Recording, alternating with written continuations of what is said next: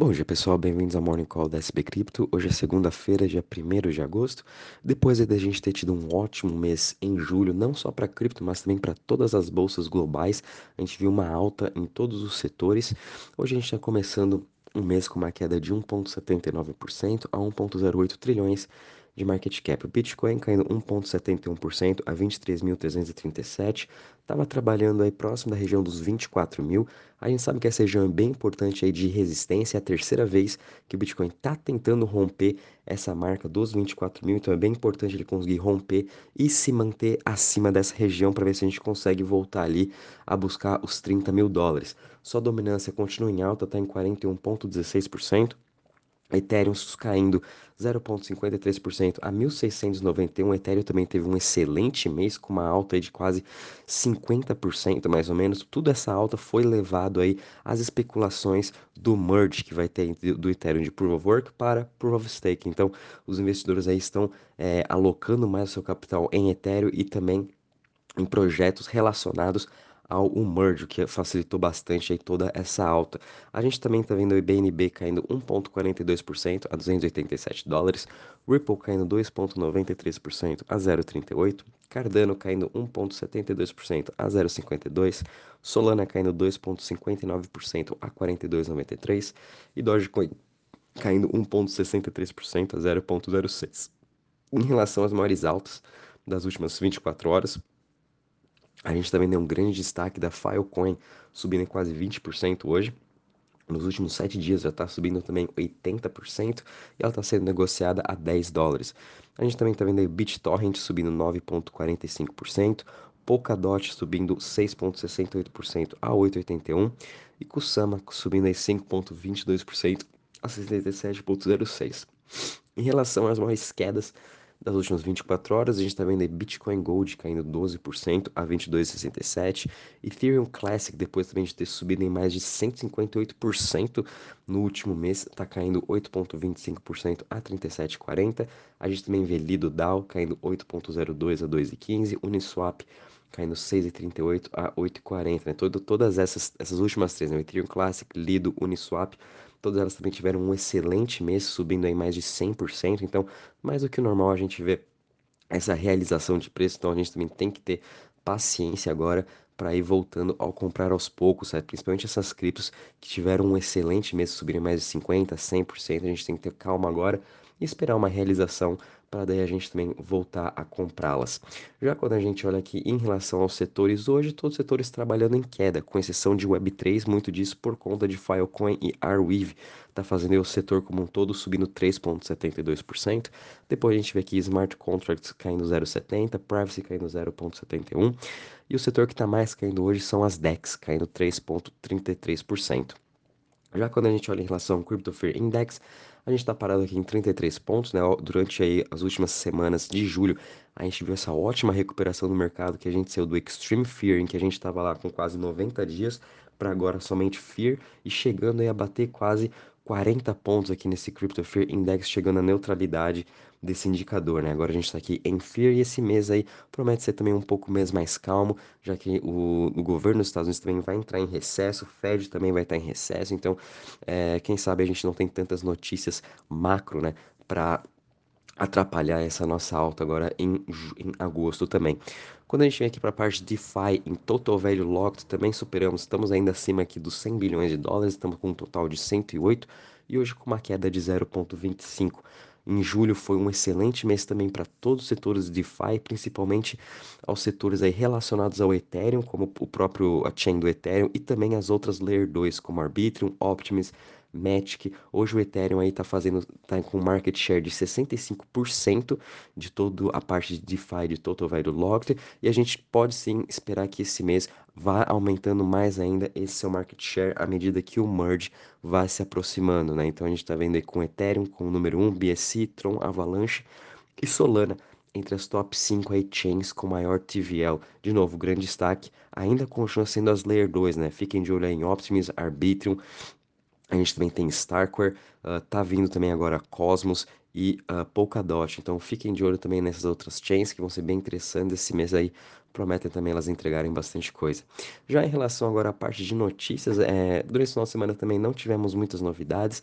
A gente viu aqui agora que, por exemplo, a Tiffany anunciou uma coleção de NFTs é, em parceria com o CryptoPunks. Eles vão fazer uma coleção, né? Quem é detentor do CryptoPunks vai poder estar tá comprando aí a sua joalheria da Tiffany do Punk com um preço inicial de 30 ETH, mais ou menos aí 51 mil dólares, né? Então mais uma aí é, loja de uh, da Tiffany, a gente também tem Prada, tem outras, Dolce Cabana, né? Outras lojas aí bem famosas que estão entrando forte nesse mercado de NFT e agora a Tiffany também com essa parceria do CryptoPunk.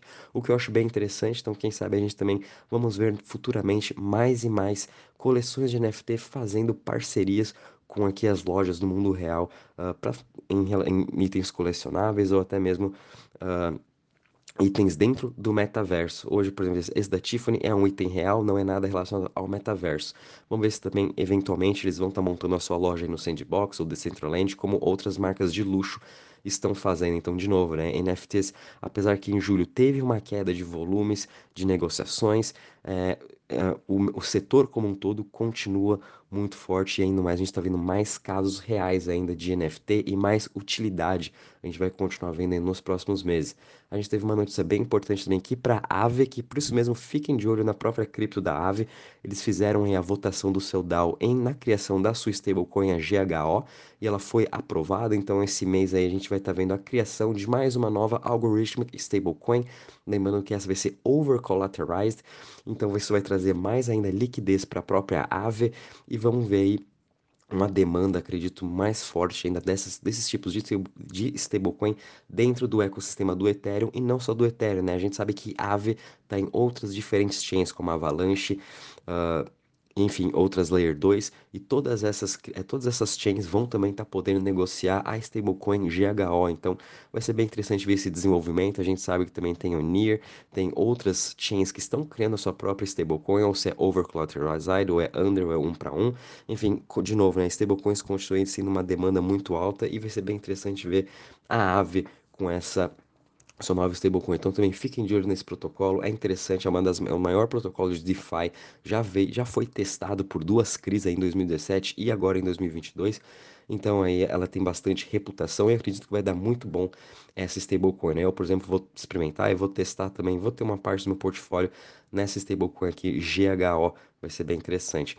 A gente viu aqui também que no final do mês de julho, a FTX US lançou as negociações de ações para sua plataforma e agora também eles estão querendo lançar opções, fazendo também o app da FTX, one-stop shop, né? Não vai ser só para negociar cripto, as pessoas eventualmente já vão conseguir negociar ações, opções, quem sabe daqui a pouco futuros, é, comprar e vender NFT, uh, ah, fazer aí todos, todos, todas as operações que você mais deseja na FTX US, provavelmente também na FTX Global vão também estar lançando todas essas opções. Então, a FTX, de novo, né, se consolidando para ser a maior corretora do mundo e não só de cripto. Eles também querem bater de frente com todas as outras corretoras do mercado tradicional financeiro. Então, vai ser também bem interessante a gente acompanhar aí toda essa evolução, né? Fiquem de olho na FTT.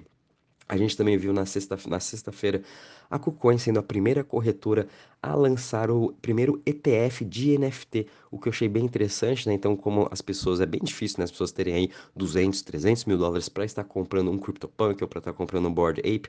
Então, agora a KuCoin lançou esse NFT em que a gente pode estar comprando frações desse, desse NFT em formas de ETF. Então, vai ser um token Uh, deixa eu ver aqui, o token é ERC20, vai ser o próprio do Ethereum, mas vai ser coleções fracionalizadas, né? Então, quem tiver aí é, conta na KuCoin, você pode comprar o High Bike ou o High CryptoPunks, uh, que você vai estar tá é, participando de toda a valorização de um NFT, né? Então, também é uma ótima forma de diversificação e uma forma mais ainda de você atrair mais pessoas para estar investindo, né?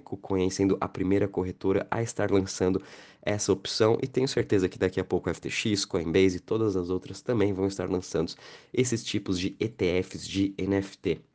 E para finalizar, a gente viu aqui também a Charles Schwab, uma das maiores aí asset managements dos Estados Unidos, vão estar lançando um novo ETF de cripto, né?